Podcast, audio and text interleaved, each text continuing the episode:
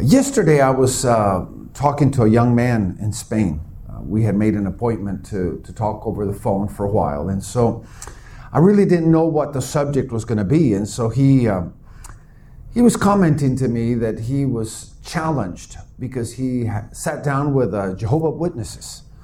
Uh, they, they were trying to talk him into uh, really accepting what, the way they believe. And so, as I was sitting with him, I, um, I was able to express what the real pro- root of the problem is of the distinction between what we believe and what the Jehovah Witnesses believe. And I said, you know, uh, within every concept, even lies, even heresies, there is some level of truth, and we cannot deny that. But the problem, I said, of the real distinction or the real issue that differentiates us from them is the fact of who Christ is. Who Christ is. Uh, many believe that Jesus was a good man, even a prophet, even a good teacher. Morally, ethically, he was the best of the best. But the real problem is that they don't believe that he was God. And the real challenge in, in our, our belief, and I was, uh, I was sharing this with him, the real challenge of, on our belief is really understanding the relationship between his divinity and his humanity. The real relationship. Because for Christianity, for us as Christians, we do not have a problem with his divinity. And the truth of the matter is, that's really where we grab a hold of. And many of us use his divinity as an excuse. Oh, Jesus was God, and so that's the reason why he did everything that he did. That's the reason why he was perfect. That's the reason why he did everything that he did. And, but look at me, I'm a human being. And we don't realize that everything that Jesus did and everything that he is doing, repeat with me that word doing, he is doing it as a man. In Philippians chapter 2 says that being equal to God, he did not grab a hold of his divinity as something to, to depend on. He was not depending on his divinity, he was walking in his humanity, and he did not grab a hold of his divinity as something uh, of, um, uh, how could I put it, uh, something that he could use to complement his own humanity. And it had to be a man, the one that had to hang on the cross. Because he had to be tempted in everything. He had to suffer, suffer everything. He had to, to face everything that you and I have to face. And if he was able to be strengthened in his divinity, then he would have never been able to represent us at the cross. But at the same time, uh, uh, you know, the, the Jehovah Witnesses really uh, preach, if you want to use the word, the kingdom. For example, their places of worship is called Kingdom Hall. Because really what they're trying to preach is the kingdom of, of, of God in that sense, or the pre- kingdom of Jehovah. And in many ways, we as Christians, and I'm not telling you to go out and learn that, many of us Christians really try to ignore the concepts of the kingdom. Because we're so focused on a few things that we consider to be the utmost goal or the utmost importance in our thought process that we come to the place that we ignore really those things that are for God are the most important things. For example, what is the real goal in your Christian life? What is the ultimate goal in your Christianity? What are you working for? What are you walking towards in your Christian walk? And I know that you, as a congregation, probably are exceptionally different than most other congregations, the nominal Christian. But in reality, most of us are working towards one solid goal. For example, many Christians use it. I'm working towards heaven.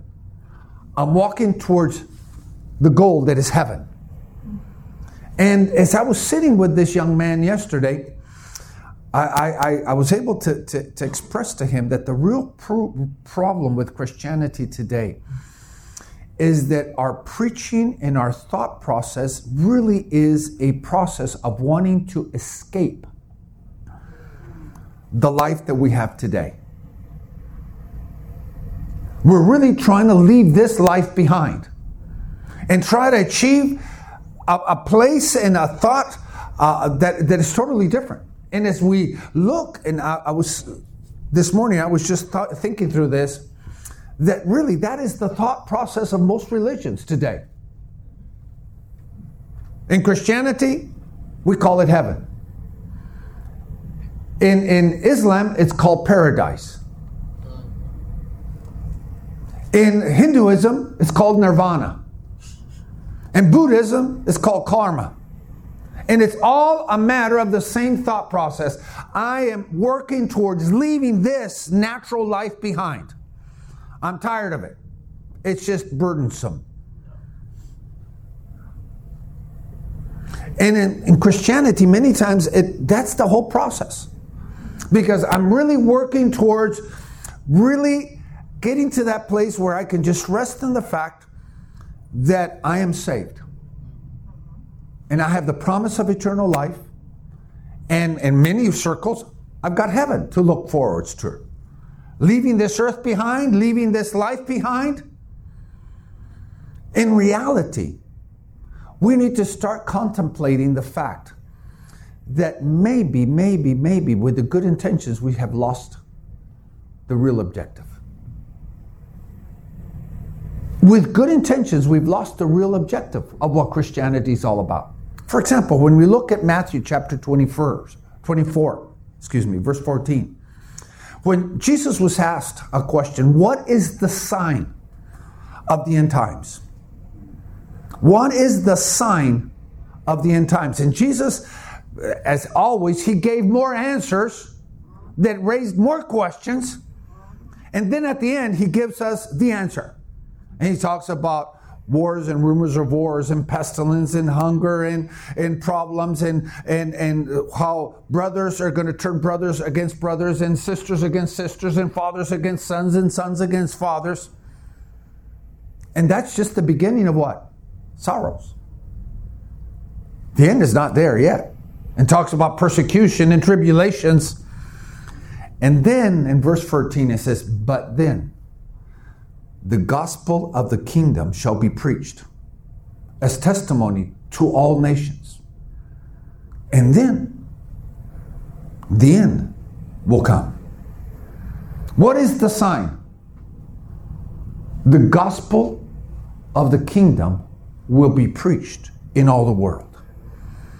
Now, as we contemplate just this one verse, just for, for a, a mere second, if we contemplate this, we are so accustomed to, to use and, and throw the word gospel around so easily. And if I ask you, what, does, what is the real definition of the word gospel? Many of us, as parakeets, we would repeat it. Oh, it's good news. Good news. But many times when we use the word gospel, most of us talk about evangelism the gospel of preaching and, and, and getting people saved and getting people to respond and getting people to accept Jesus Christ as their personal Savior. But if you notice, the first paradigm change there begins with the fact that nowhere in the New Testament really it talks about just preaching the gospel. It is talking about preaching the gospel of the kingdom. The gospel of what? The kingdom. Because it's over and over and over and over again, not just Jesus, John the Baptist, each one of the disciples, when he, they were sent out to preach, they were preaching what? Just the good news of salvation? They were preaching the kingdom. They were preaching the kingdom. And see, this is where, where, where as, as a body of Christ, we have focused on getting people saved. Raise your hand up. Accept Jesus Christ as your personal Savior. And in that thought process, we have lost the real objective because in, in, in the way we present the gospel, it is like God is the beggar asking you to accept Him. How many have accepted Christ? How many of you have accepted Christ? See, in first place, you should be ashamed of yourself to answer that question. Because that's doctrinally co- completely incorrect. You do not accept Christ. You do not accept God. The Bible says that we are accepted by God in the beloved. We do not accept God, God accepts us.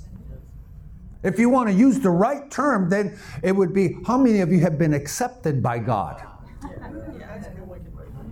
That's the real doctrinal position right there. It's not how many of you have accepted God, it is how many of you have been accepted by God. Because in the process, we have lost the real intention of what God is really trying to teach us. Because the gospel of the kingdom, it is the preaching of the lordship of Jesus Christ. Not salvation. We have made salvation the ultimate goal. I'm saved. Glory to God. Hallelujah. Praise the Lord. Now I can rest. I can sit here in my Christianity. I can sit here because I am saved and I don't not longer anymore have to move one single finger because I'm saved. And we make salvation the goal. When in reality, as we discover the whole process, we need to realize salvation is just the beginning of our journey. It is the beginning of the road. It is the beginning of a process in our own life. It is basically, if, if, if Paul uses it correctly about running the race, what is salvation? It's the beginning, it's the starting point. It's the moment where everybody starts running at the same time. But that's not the goal. No runner is going to say, Wow, I started. Glory, glory to God. Hallelujah. Here I am. I started. At least I started. You know, I used to run as a kid. When I was still I was a teenager, I, I, I did some running. I used to run 5K, 8K. And, and it's here, here in the flatlands, if I could use the term where we live, the flatlands. It's not difficult, but when you're running a mile above sea level and you're running up and down hills, it's a little bit more challenging. A little bit more challenging. And, and you know, as, as you're running through the race, you realize how many difficult moments. And the greatest challenge is not the, the, the surroundings. The greatest challenge of a run of a race is not the fact that you're a mile high or the fact that you are running and you have to deal with obstacles in the, in the path. It is yourself that you have to fight. Your own thought process, the fact that, that you're tired, you're exhausted, and you have to go beyond your own physical exhaustion. Because one thing you keep in mind as you're running your goal, getting to the goal finishing the race. Isn't that the reality? But I think that as a, as a church, we've lost that objective. We've lost that process. And really, in the understanding of what really God wants to do within us. For example, if we look at, for example, uh, uh, James chapter 1 if we look at if we look at James chapter one, we, we we've got to ask ourselves, really, what is the goal? And for example, it says, and let patience, chapter 1, verse 4 says, let patience have his perfect work, that ye may be perfect and blameless or entirely lacking in nothing. What is the real goal then? According to James chapter 1. That we will achieve what? Perfection. That ye may be what? Perfect. Lacking any nothing. Perfect. Well, I mean, we, we understand what Ephesians chapter 4, verse 13 talks about being made into the image of Christ Jesus. Or if we look at, for example, 1 Peter 5:10, it says, And the God of all grace, who has called you into his eternal glory in Christ, after ye have suffered a little bit, shall himself perfect, establish, and strengthen you. What is the goal?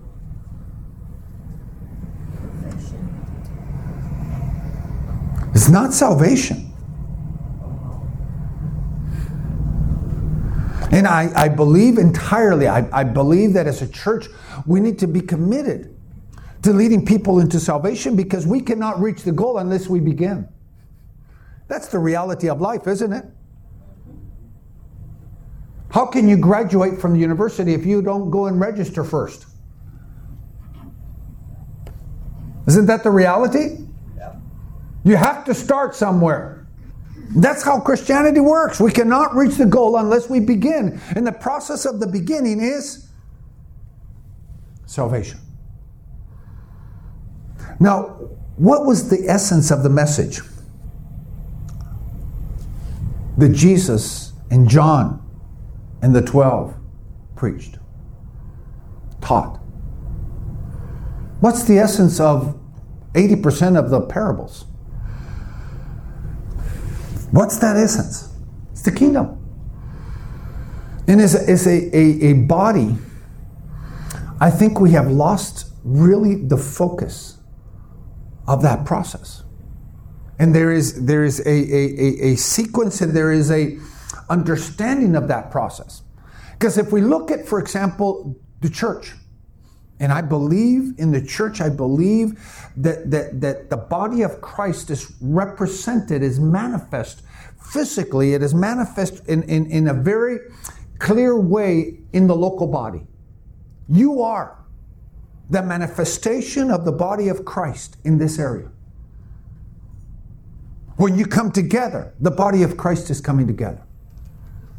And it's not the amount of numbers, it is the essence of the body of Christ. But let me ask you a question. How many times did Jesus teach or preach or speak on the concept of the church? If it is that important, what teachings do we have on the church? For example, Matthew chapter 16.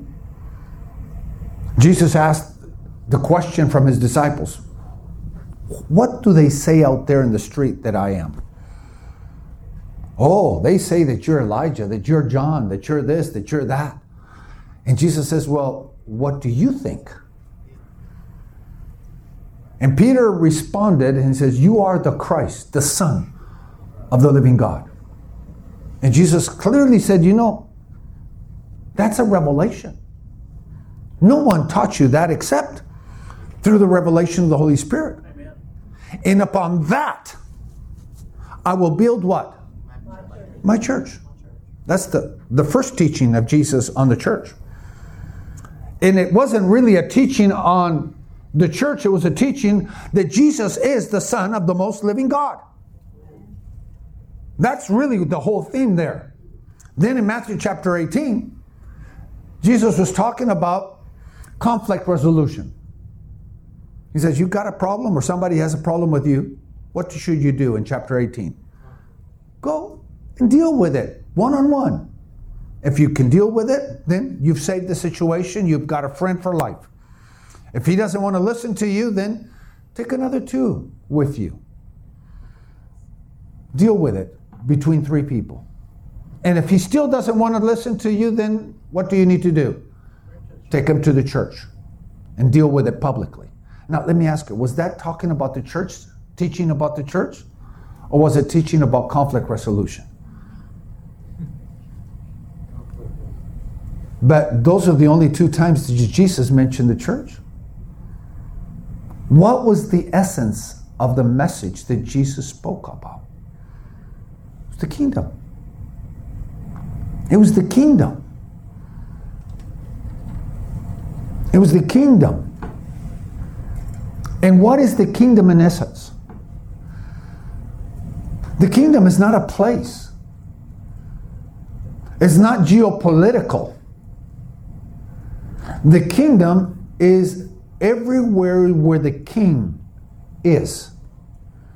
Because this is, we look at kingdoms, earthly kingdoms today, and we, we, we, could look at a kingdom, XYZ kingdom, and that kingdom has existed for a thousand years and has had 40 different kings or 30 different kings. And so, which one's superior, the kingdom or the king? Kingdom. Because the kingdom has lasted longer than the, the king. But in the kingdom that we're talking about, we need to realize that it's not the kingdom that makes the king, it's the king that makes the kingdom. Amen. Where the king is, the kingdom is. The kingdom is everlasting because the king is everlasting. The kingdom is everywhere because the king is everywhere. And see, that's the paradigm change that we could talk for hours about just that one point. The, pr- the principle here is this if we want to really understand the Lord's Prayer, for example, just the one aspect of the Lord's Prayer, your kingdom come. And we say, Lord, let your kingdom come. What's the basis of the kingdom coming? It says right there in the Lord's Prayer, let your kingdom come, your will be done. The kingdom cannot manifest until the will of God is being done in our lives. It is the basis of the kingdom. And when we talk about salvation, we, we, we should understand that salvation, and th- this is where, where I really I'm trying to take, lead you through this whole process. Salvation is probably the easiest thing to reach. Let me ask you, how much did it cost you, your salvation?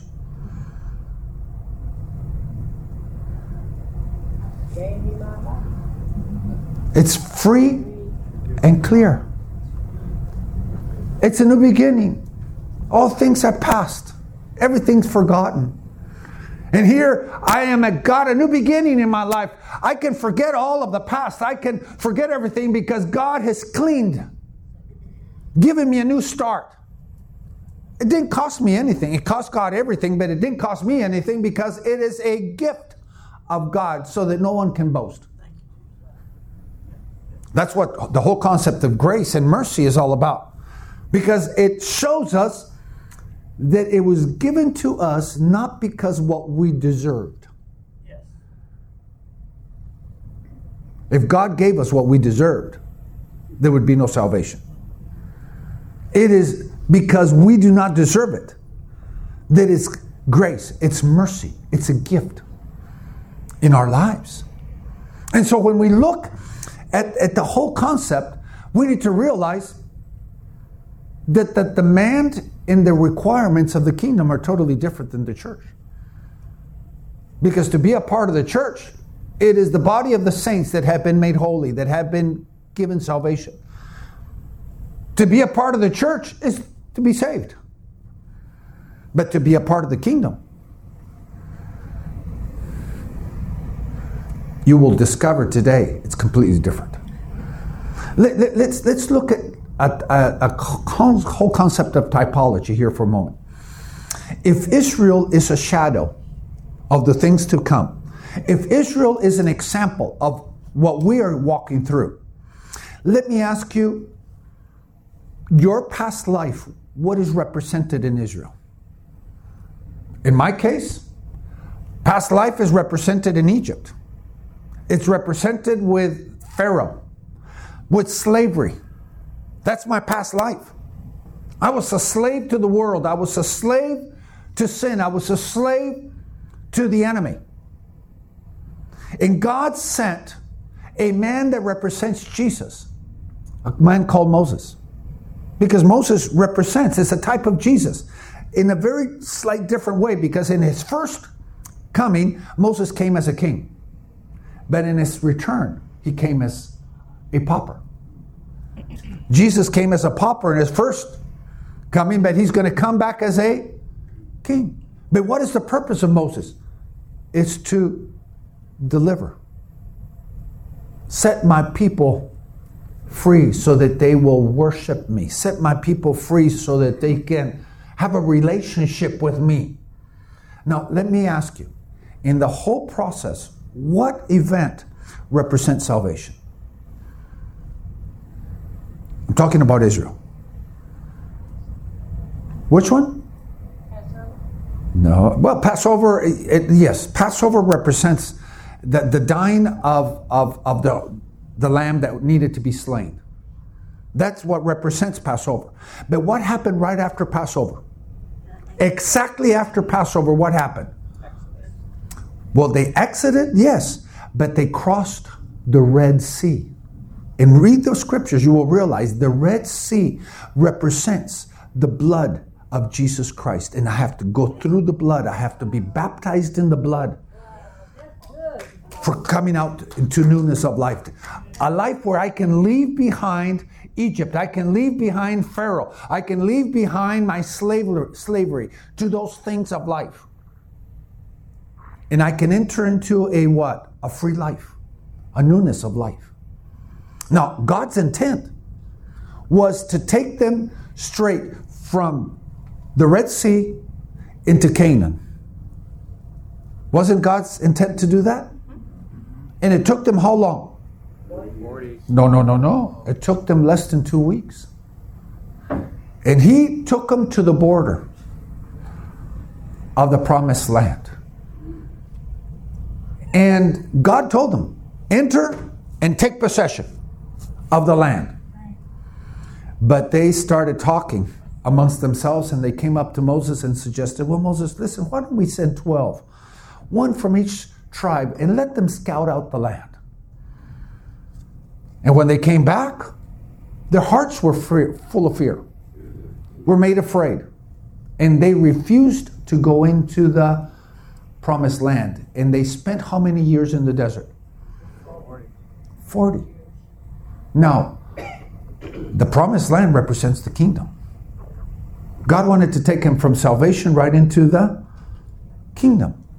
But that generation spent 40 years in the desert. Now, let me ask you a question. Is there a possibility that there are Christians that are saved but are still in the desert and have not entered into the promised land? Because we, I've, I've, I've preached about this, let, let, me, let me put it this way, not to exaggerate, at least a hundred times. That you can take a pig out of the pig pen, but it's tougher to take the pig pen out of the pig. Because a pig's going to be a pig wherever he's at. Now, God took Israel out of Egypt, but then he had to spend 40 years taking Egypt out of Israel. And that generation that it was impossible to take Egypt out of them, their life was saved, but they died without entering into the promised land. Do you understand the typology here? And what I'm trying for you to realize today is that our process is very much alike. And I would like to lead you through the scriptures today for us to look at this. All of this, what I've said today, and it's been a long introduction, but it's been an introduction. Okay? And it's important for you to recognize that our walk with God is a process to reach a destiny, to reach an objective, to reach a goal. And salvation's already been achieved. Salvation has already been received. It has not been taken, it's been what? Received. By faith, it's been received with gratitude it's been received because the price has already been paid. Now, I would like to, to take you, and I'm going, to, I'm going to take you through about nine different things today that are part of the steps of, of the process that we have in Christ. Let's go Mark chapter 15, verse 43. Mark 15, 43.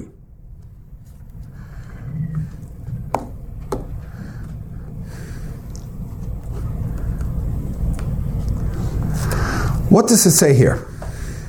I'm going to try to read it as you can tell. I'm trying to uh, get through the English process. Joseph Arimathea came, a prominent member of the council, who himself was waiting for the kingdom of God.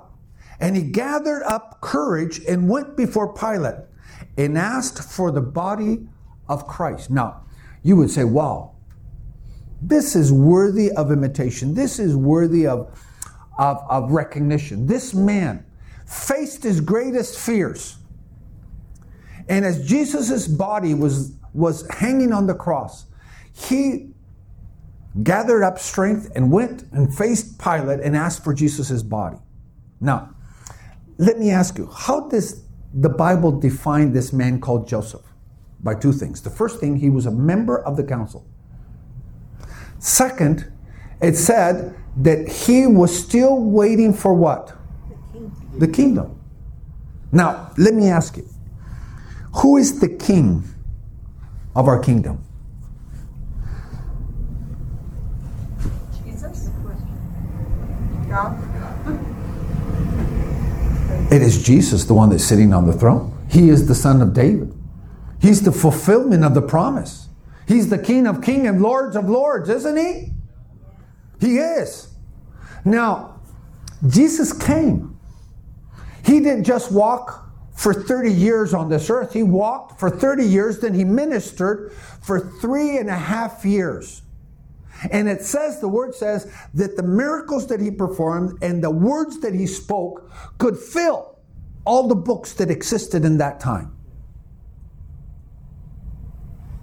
And Joseph had Jesus. He probably sat and listened to Jesus preach and teach. He probably saw miracle after miracle after miracle. And the kingdom came. And the kingdom was amongst them. Because where the preaching of the gospel is preached, the kingdom has come. Where there is signs and wonders and deliverance, the kingdom has come, hasn't it? But this man was still, after Jesus' death, he was still what? Waiting for the kingdom. Now, was he an honorable man? Was he a godly man? Yes. There's no denial. But the kingdom came and he was not able to see it. He was not able to take a hold of the kingdom. He was not able to enter into the kingdom because he was still in what? In waiting. He was still waiting for the kingdom. And if, if I could say, you, you, you could say, man, this man was really awesome. He overcame his fear. But at the same time, I could say, shame on him. The king was amongst him. He probably broke bread with the king and he's still waiting for the kingdom to come. Could there be people that the king has come and they're still waiting for the kingdom? That's a question that we need to ask ourselves. Could there be somebody within the church? I'm not talking to your church, but within the church. They're still waiting for the kingdom? Now, let's jump to another point. John 3 3. Jesus had a conversation with another member of the council. This is not just Joseph, this is Nicodemus. And Jesus tells Nicodemus, You need to be born again. Now, that's a terminology that we all understand. What does born again mean? Come on, tell me. What does born again mean? This is not a trick question. Huh? Regenerated. Regenerated, be born again means salvation. It's an equal of what? Salvation. But Nicodemus, Nicodemus, that was was really an intelligent man. He knew the word. He was a man dedicated. He was still scratching his head and said, "How can I? I'm an old man. How can I go back to my mother's room? She's already dead. How can I go back and be born again?" And that's not what Jesus was talking about. Now, let's look at verse 3 because I think we have the answer to the next step in verse 3. John 3 3. And Jesus answered and said to him, Truly, truly, I say to you, unless one is born again, he cannot what? See the kingdom. Now, let, let me re engineer this verse for a moment. What it's telling me is when I am born again, in my relationship with the kingdom and being born again, I have the capacity and the ability to be able to what? Only what? See the kingdom. Now, was Israel able to see the kingdom? Yes. They were at the border. They sent the 12 spies. They saw the kingdom. They were saved, but they only was able to what? See? 40 years later, the greatest prophet, the greatest man with incredible experience, but sinned. God told him, I'm sorry, Moses, you're not going to enter into the kingdom, but I'm going to give you the capacity to be able to what? See it. Now, let me ask you a question. Are there Christians that are saved, have eternal life, but are only able to see and never experiment the kingdom? That's what it's saying. Because the capacity of being saved gives me the ability to be able to see what? The kingdom. Let's, let's jump one more point here. Let's go to Matthew chapter 4, verse 17. From that time, Jesus began to preach and say, Repent, for the kingdom of heaven is what? At hand. In the Spanish translation, it says, The kingdom of God is near unto you. The kingdom of God has come near to you. Now, it is very interesting in this point because it, it in the same way that John 3 3 tells us that the way to be able to see the kingdom is by being born again. The way of coming close to the kingdom, according to this verse, is what? Repentance. Now, what is the greatest challenge that we have within the body of Christ? Is that we're preaching salvation, but we are not preaching repentance. And this church understands that concept because you can have salvation, but unless there's repentance, there is no deliverance. What is the key to deliverance? Repentance. Because through repentance, we're breaking the yoke, we're breaking the bonds. We're breaking the, the, the, the right the enemy has over us. Now, it says here, repent because the kingdom is what? At hand.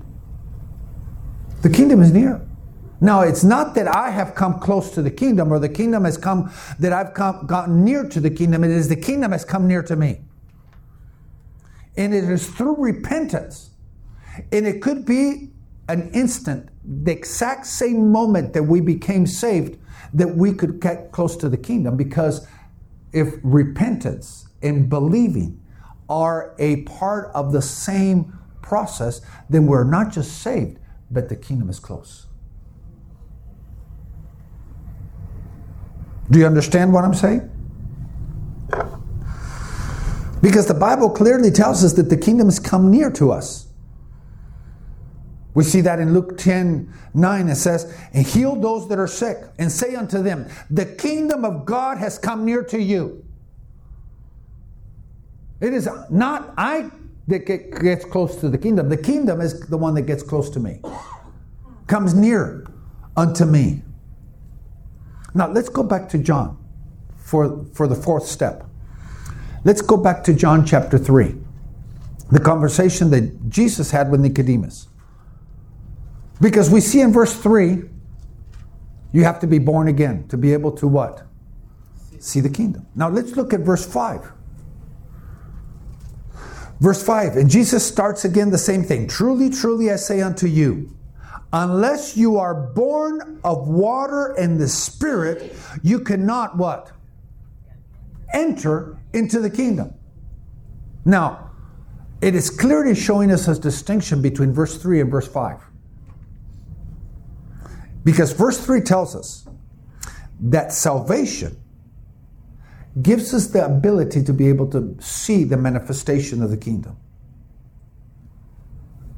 Now, to be able to enter into the kingdom, what step has to happen in my life?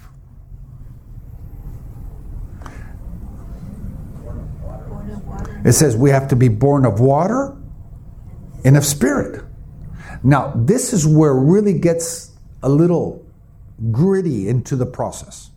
Verse 3 is an instant, it's an event. Could you remember the day and even the hour of that day that you were saved? How many could remember that? Hmm? So it was event, wasn't it? It was a day when you came to the realization of your sinfulness, a day that the Holy Spirit led you into understanding, showed you the way that you cannot save yourself. You needed a Savior and you repented, submitted your life to, to Him, received by faith the gift of salvation. Now, that was an event. Verse 5 is not an event. Being born of water and of spirit is not an event. Because being born of water is not baptism of water. being born of the Spirit, it is not a baptism of the Holy Spirit. It's a lifestyle. Because what is the water in the scripture? Word. 100 points. Word. Now, let me ask you you read the Bible once in your lifetime, and so from that point on, Huh? Or is it a daily lifestyle in your life that washes you, cleanses you from sin? Because being born of water means a daily cleansing, yes or no? I can guarantee you, if I didn't bathe on a daily basis, my wife would not have anything to do with me. I would sleep in the dog pen. Lifestyle. That's what it's talking about. It's being washed daily by what? By the Word. Now, what would the Spirit represent then? It's the presence of the Holy Spirit in your life. And it's not just an event called a baptism, it's the daily guidance, it's the daily walking, it's the daily empowerment of the Holy Spirit in my life. Now, let's, let's look at this from this point on. What gives me the ability to enter into the kingdom?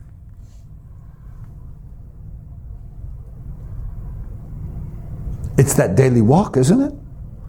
Of being in the Word and letting the Holy Spirit guide me, guiding me, being submitted to the, to the guidance of the Holy Spirit every day. It is doing His will on a daily basis, letting that really penetrate my life every single day. Because I, I, could give you at least 10 different verses that have to do with entering into the kingdom. For example, let me give you one more. Matthew 5:20. For I say unto you that unless your righteousness surpasses that of the scribes and the Pharisees, you will not enter the kingdom of God. Now, let me ask you Is it talking about salvation or is it talking about a lifestyle? because for our righteousness to be superior or bigger, better than the scribes and the Pharisees, Jesus wasn't insulting them. He was really raising them into a new level. He was recognizing that they were the best of the best of Israel.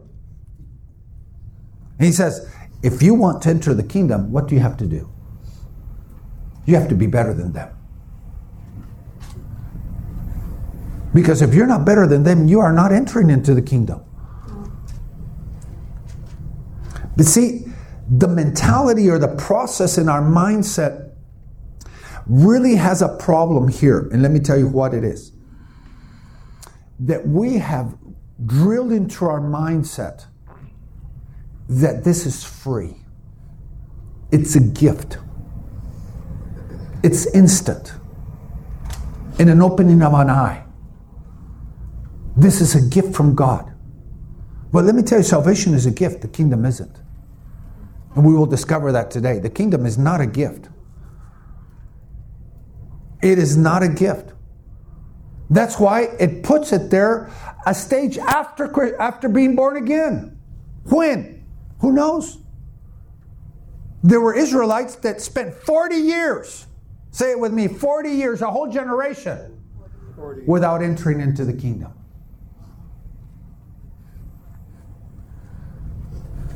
But it's achievable. Let's go to the fifth stage or the fifth step. Let's go to Matthew chapter 13, verse 52. Matthew 13, 52.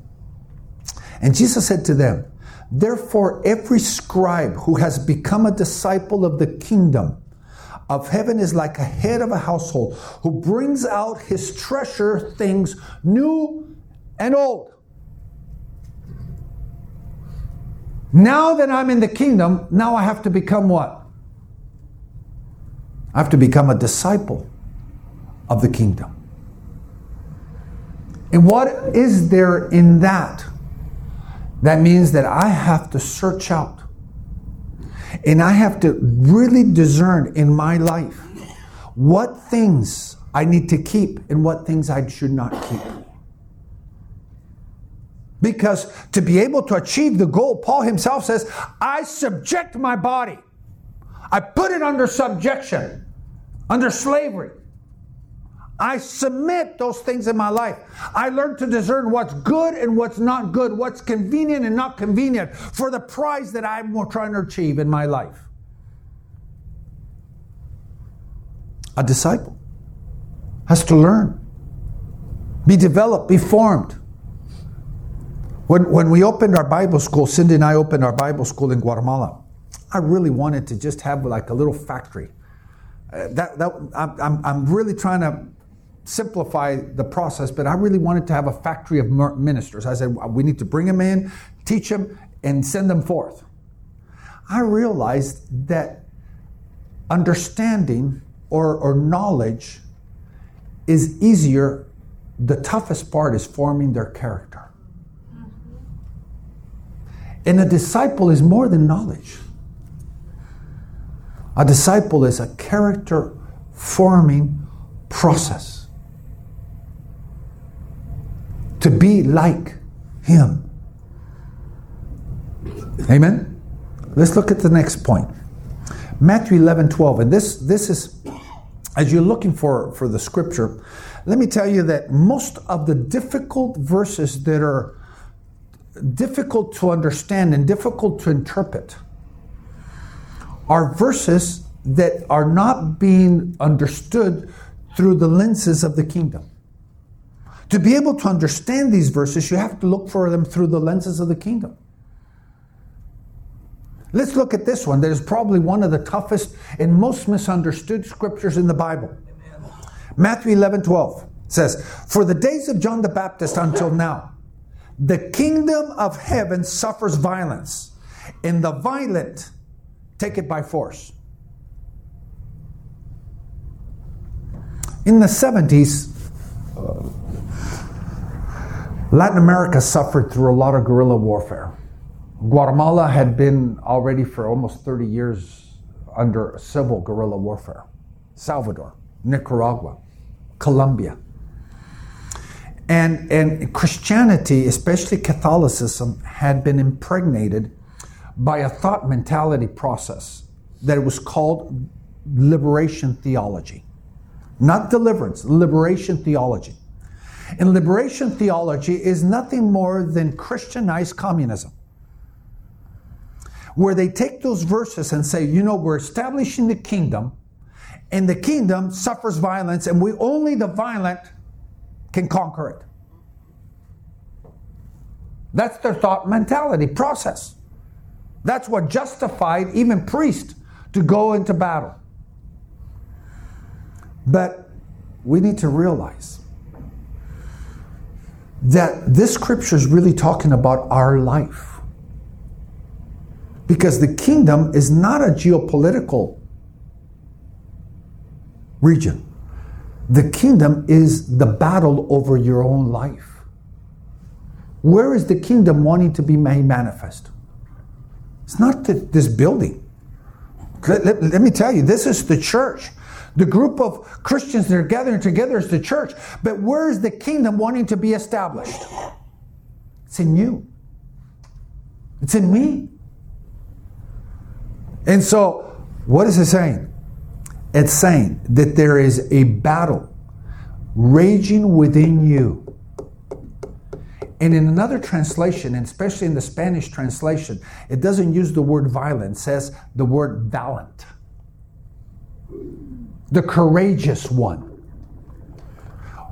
That there's violence within the kingdom, but the valiant ones, the courageous ones, take it by what? By force. What does that mean? I have to buy, I have to fight the good fight. I have to conquer the kingdom in me. Do you understand the scripture now? Because to be able to, to have the kingdom in you, you have to fight for it and you have to conquer it. You don't just sit in the pews of a church and say, Lord, thank you, Lord, for salvation. And Lord, now I'm here to receive the kingdom, Lord. And the Lord's telling you that's not the way. You want the kingdom, you got to fight for it. You got to valiantly and courageously fight for it until you reach it, until you achieve it. Let me ask you, how many kings were in Canaan land? Let me tell you how many 39. How many battles did Joshua have to fight? Did he arrive at Jordan and say, okay, guys, we're here, now get out? to be able to get the kingdom, what did they have to do? They had to fight for it. They had to conquer. That's the same thing. And if, if, if, if it would be interesting to see, and I'm going to tell you, this is the theology here. Each one of those kings, of those 39 kings, represents one battle that you have to fight. Each one of them. Each one of them represents a battle that you have to fight in your own life to be able to come to the place that you can have the kingdom in you. It has to be conquered. Amen? Amen? Let's look at the seventh point because I'm getting behind. My wife is already telling me to hurry, so. Mark 4:11. Mark 4:11 it says this. And he said unto them, To you has been given the mystery of the kingdom of God. But for those who are what? outside. Outside of what? Of the kingdom. For those that are outside, they get everything in what? Parables. Now, let, let, let me rush through this so, so you can get an understanding without me spending too much time in something that would be rhetor- uh, rhetorical in this sense. Each teaching of Jesus of the kingdom had three levels of understanding. Three. Three levels of understanding. The first was for the world or for the Pharisees or for the Sadducees or for the scribes. When Jesus gave a parable, what was he doing? Basically, he was basically insulting them through the parable. He says, You know, you've got ears, but you don't want to listen. You've got eyes, but you're as blind as a, a bat. No matter what I say, it's going to go in through one ear and go out the other ear because you do not want to open your heart to this. Now, there's the second level those that are saved. And in those, the parable was a confront was confronting to the saved one. For example, let me give you an example. The parable of the prodigal son. Let me ask you, how many sons were there at home? How many sons did the father have? Two. Two. Now, one that represents the Pharisees, represents the Sadducees, took everything that the father had, said, This belongs to me, and I'm going to go and do whatever I want with it. But when he came back, who's the one that rebelled? The other one didn't want to enter into the house, was upset, was angry. Now, let me ask you who needed to come home also? The other one needed to come home. And so that represents Christians that have not left. They're still at home, but they're refusing to come into the house. There's a confrontation. But at the same time, Jesus told the disciples, you know, I speak those parables for them to listen, but you need to understand. In the kingdom is a matter of understanding. The kingdom demands understanding. It is not listening only. It's understanding what God is. That's why the Bible calls it the mysteries of what? The kingdom. The mysteries of the kingdom. Let's go to the eighth point. Matthew 5 3 and Matthew 5 10. The Beatitudes.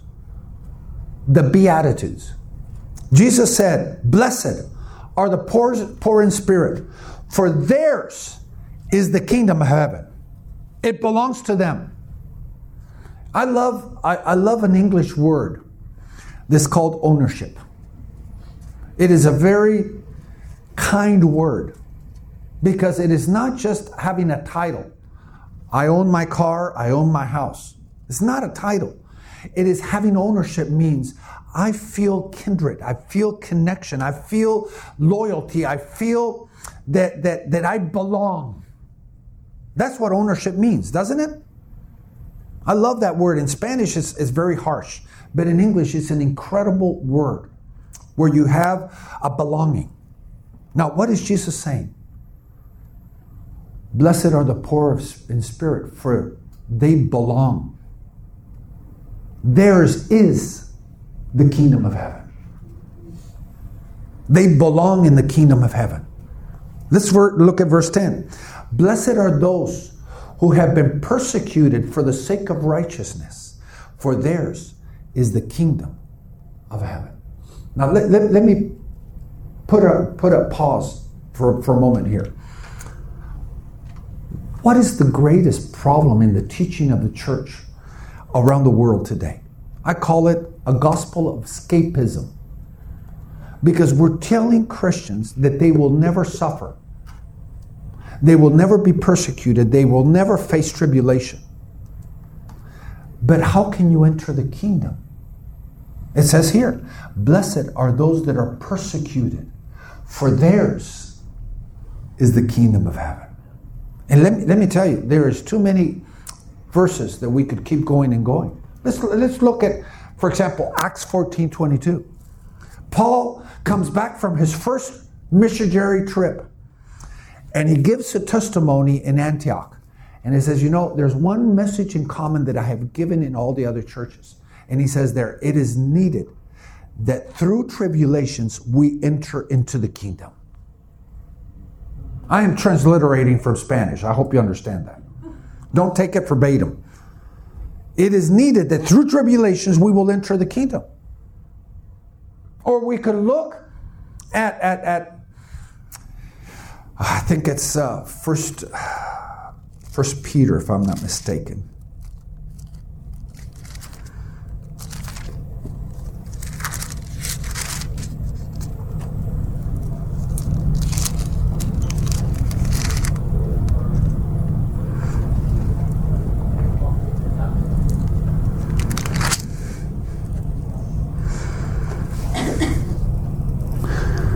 Because the Bible clearly says that through trials and tribulations, we will be entering into being worthy of the kingdom. You understand what I'm saying? And unfortunately, we're not preparing people for facing persecution and facing trials. We're not preparing people. But let me ask you how are we to be in the kingdom? Because it says, Blessed those that are persecuted, for theirs is what? Kingdom. Theirs is the kingdom. The problem, let me tell you what the problem is. And, and let, me t- let, let, let me try to start winding down here the message today. The problem is that we do not understand that the kingdom is a complete different paradigm than the church. For example, we believe that all Christians are the same, that we all have the same value, that we all have the same position. We're all sitting at the right hand of Jesus, we're all sitting in heavenly places.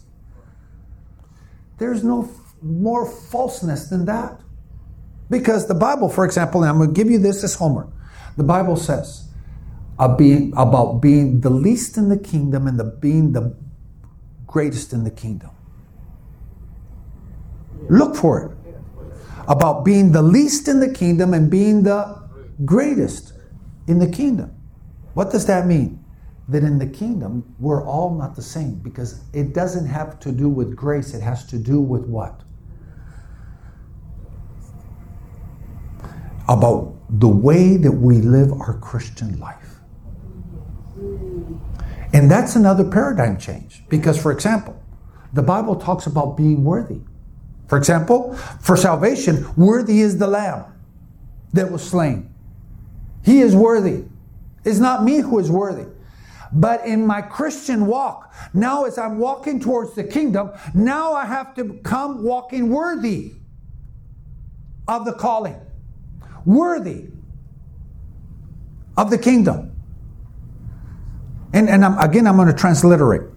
The Bible says that whoever puts his hand to the plow and looks back is not what? Worthy of what? The kingdom. No, he's saved, but not worthy of the kingdom. Are you getting what I'm saying? Because I think we need to change what the goal is. In English, we call it the goalpost. We got to move it. The goalpost is not salvation, the goalpost is the kingdom. And that changes the way we do Christianity. Let me finish with this last one. 1 Corinthians chapter 15 verse 50. Now I say to this, brethren, that flesh and blood cannot inherit the kingdom of God, nor does perishable inherit imperishable. See, we as Christians are so some, so many times so carnally minded that we do not understand these principles. Romans chapter 8 talks to us about the battle that there is between the flesh and the spirit. What's going to lead us to inherit the kingdom is when we start walking in the spirit and not satisfying the works of the flesh. When we begin living a real spiritual life.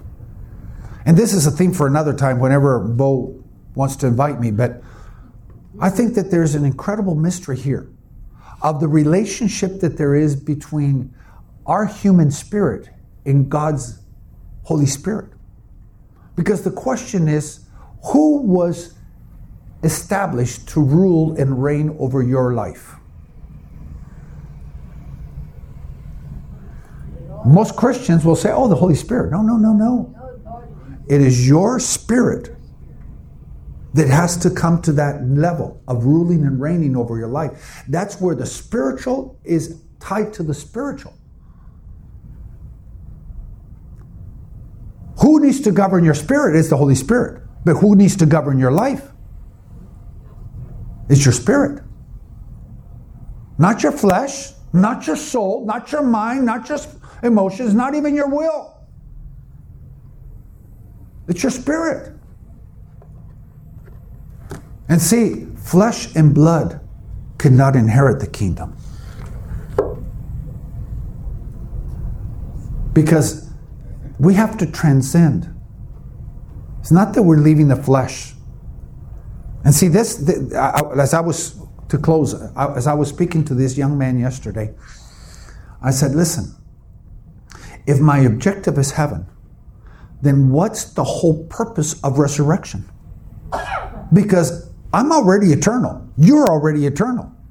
Amen. What's eternal in you? Your spirit and your soul are already eternal. So why resurrection if we're going to end up in heaven? I'm just using a, a, a rhetoric there. What's the purpose? It's the transformation of the glorification of our mortal bodies. You're right. And God wants to change the way we look at things. And I, I, really pray that your heart has been challenged today. Let's move the goalpost. Let's start looking at life beyond salvation. What's on the other side of salvation? What's on the other side of Jordan? What's on the other side that God has for us? Because we could fear, uncertainty, doubt can keep us from entering into the promised land, entering into the kingdom. And if you look at parables and stories of the Bible, for example, when Jesus said, You know, the rich, it's hard for them to enter into the kingdom. Why? Because they have the love of this world.